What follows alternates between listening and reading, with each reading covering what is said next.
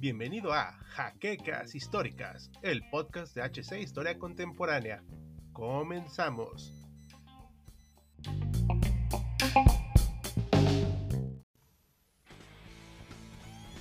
Hola de nuevo historiadores. Aquí nos encontramos Hal Jordan y Rausch Lander para traerles otro domingo de pixeles históricos. El videojuego que les traemos hoy es Daytona USA.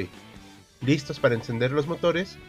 Pues antes de hacer esto, les daremos un poco de contexto histórico para que ubiquen los años en los que fue programado, así que agárrense del asiento que daremos una vuelta a tiempos más simples. Comenzamos.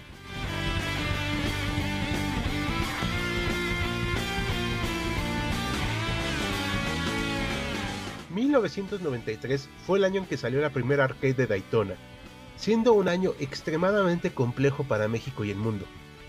Por una parte, en nuestro país aún creíamos que seríamos el primer mundo. Se aprobó el Tratado de Libre Comercio de América del Norte. Carlos Salinas aún era presidente y para algunos aún era un genio también. A su vez, la guerra de Yugoslavia arreciaba, por lo que se estableció el Tribunal Internacional para los Crímenes cometidos en dicho conflicto, de igual manera, se realizó un atentado terrorista en el World Trade Center de los Estados Unidos y se dio el incidente de Waco, Texas, que terminó en un trágico baño de sangre. Así, en este contexto Sega, con su división AM2, lanzó este juego de carreras en Japón para darle un alcance mundial el siguiente año. Pero la historia de su desarrollo merece un punto y aparte.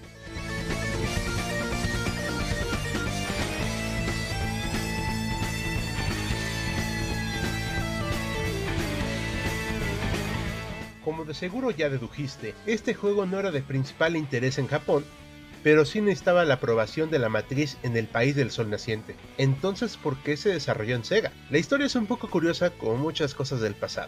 En el año de 1992, la compañía estaba lista para crear su nueva plataforma arcade, que en un arranque de originalidad llamaron Model 2, por ser sucesora del Model 1.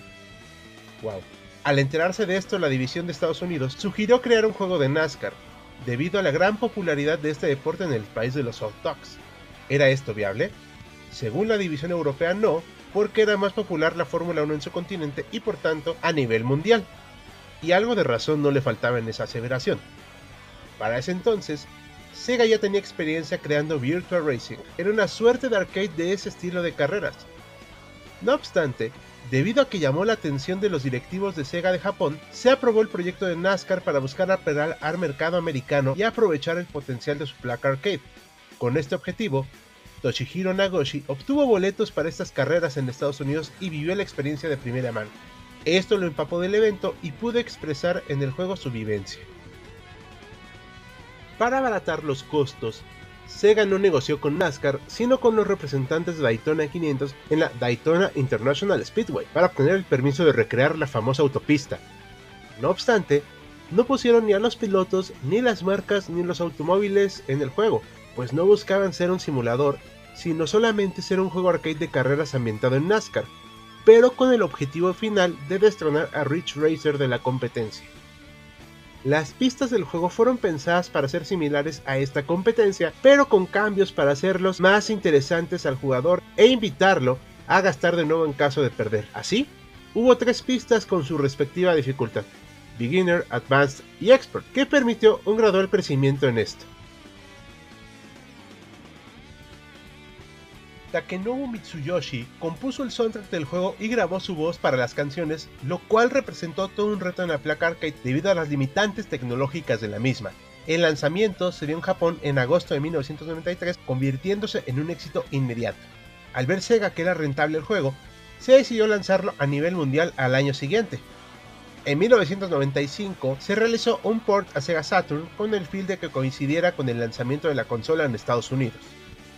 En 1996, Daytona USA Championship Circuit Edition debutó en el mismo aparato. Ese mismo año fue publicado en arcade Daytona USA Special Edition, pero para Dreamcast decidió hacerse un remake del juego llamado Daytona USA 2001, que trajo juego online, pistas nuevas y un apartado gráfico que sobresalía respecto al clásico de arcade. Tras todos estos datos, te dejo con mi compañero The Lander para que te platique más acerca del juego. Adelante. Gracias Hal, y con tantas versiones, la que veremos el día de hoy fue la lanzada para la última consola de Sega, el afamado Dreamcast, pues todo indica que es la experiencia definitiva de Daytona USA, ¿cierto? Bueno, eso lo veremos el día de hoy. Daytona USA tiene dos versiones, la lanzada para el mercado japonés, la cual lleva el año 2001 como subtítulo, y la del mercado norteamericano, la cual fue la misma que se lanzó en Europa. Estas dos versiones no tienen apenas diferencias entre ambos lanzamientos, pero hay una característica fundamental que se extraña en la versión nipona, la cual es el ajuste de sensibilidad en el joystick, pues por defecto el mismo viene muy alto, y a la hora de jugar, da como resultado un auto que se descontrola muy fácilmente, Debido a esto, la versión usada para nuestra crítica es la occidental. Al igual que en la versión arcade de la M2, Daytona USA nos recibe con una demostración del primer circuito, y es en esta presentación que vemos por primera vez en la historia de Sega que la versión de una consola de sobremesa es superior a la del arcade pues la distancia de renderizado y las texturas del juego se mejoraron de una manera muy notoria, teniendo como resultado una presentación visual que nos muestra la llegada de una entrega que conocemos, pero que también tiene nuevos apartados para ofrecer. Ya dentro del menú del juego, lo primero que recomiendo es bajar la sensibilidad en el menú de opciones, para luego pasar a elegir uno de los dos modos de juego, los cuales son un Grand Prix, en el cual tendremos que competir en una serie de cuatro carreras por diferentes circuitos para llenarnos de gloria, o también podemos elegir una carrera única, donde podremos seleccionar hasta 40 vueltas para un solo circuito si es que así lo deseamos.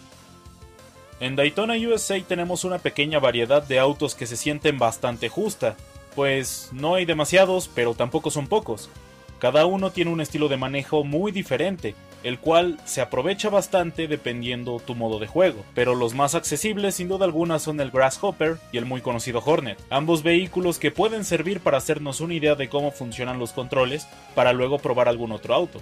Cabe destacar que hay unos cuantos vehículos especiales que son desbloqueables, el apartado sonoro es muy sobresaliente, pues no hay nada como estar compitiendo en el clásico 37 Speedway mientras escuchamos el rugir de nuestro motor y el de nuestros competidores cuando nos acercamos a los mismos. Además de que las canciones que acompañan a cada circuito suelen ser tan aceleradas como el propio ritmo de la carrera, el cual no nos permite bajar de las 160 millas por hora. Pero, ¿qué sería de un juego de conducción sin una buena jugabilidad? Pues bien, Daytona USA saben dónde se encuentra el pináculo de su experiencia, por lo que nos encontramos con una conducción que se siente bastante cómoda desde un inicio.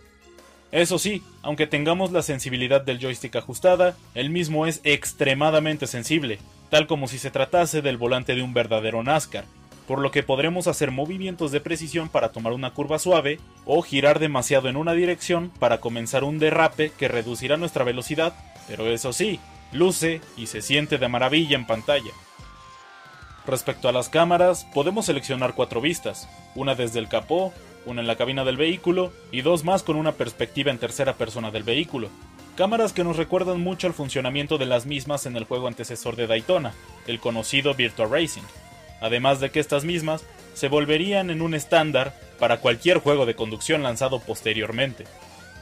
Este juego es muy similar a la conducción real respecto a su curva de aprendizaje, pues es fácil de controlar en un inicio, pero difícil de dominar, pues los autos más veloces requieren un control completo por parte del jugador, pero que necesitaremos una potencia extra que solo un buen manejo nos pueden ofrecer, pues podemos también seleccionar una transmisión manual, la cual nos da un bonus extra de velocidad punta para cualquiera de los autos disponibles. Daytona USA, al igual que su contraparte arcade, busca ofrecernos una experiencia cuyo principal objetivo sea el de superar nuestros propios niveles de habilidad constantemente, pero que también se centra en ser un juego divertido, por lo que si estamos teniendo problemas con algún circuito en particular, siempre tendremos la oportunidad de bajar la dificultad de la inteligencia artificial desde el apartado de configuraciones en el menú principal.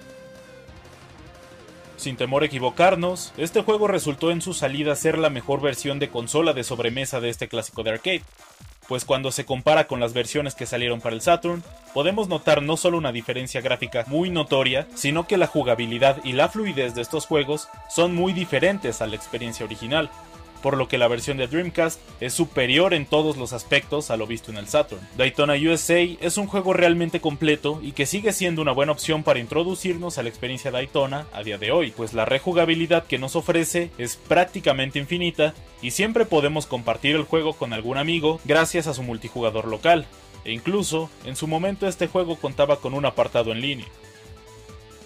Con el paso de los años, esta versión logró mantenerse vigente, aunque se siguieron lanzando algunas versiones para arcade, como la vista en 2016, la cual fue la última, y fue titulada Daytona USA 3, aunque en sistemas caseros la mejor versión es la lanzada para el Dreamcast. Eso sí, la misma se vio palidecer un poco ante el port que recibieron las consolas de séptima generación de la versión clásica de M2, pues era la experiencia original con un control mucho más pulido respecto a lo que vimos en el Dreamcast. Pese a esto, la entrega para la última consola de Sega sigue siendo vigente, pues nos ofrece una experiencia distinta, pero similar de la entrega original, y que está cargada con un estilo propio que nos dejará con ganas de jugar más carreras. Y ya para terminar, si quieres jugar este juego, puede que sea difícil encontrar una copia a buen precio, por lo que te recomendamos probar el emulador Flycast para PC, el cual fue utilizado para grabar los clips que viste durante este video. Y ya sin nada más que decir, esperamos que esta reseña con un toque histórico haya sido de tu agrado. Nosotros somos de Auslanda y Hal Jordan despidiéndonos. Y recuerda que si quieres apoyarnos, puedes dejar tu like, suscribirte y compartir el contenido para que más gente conozca nuestro trabajo. Además de contarnos qué te pareció en la sección de comentarios. Y como siempre, ya nos veremos en un próximo video.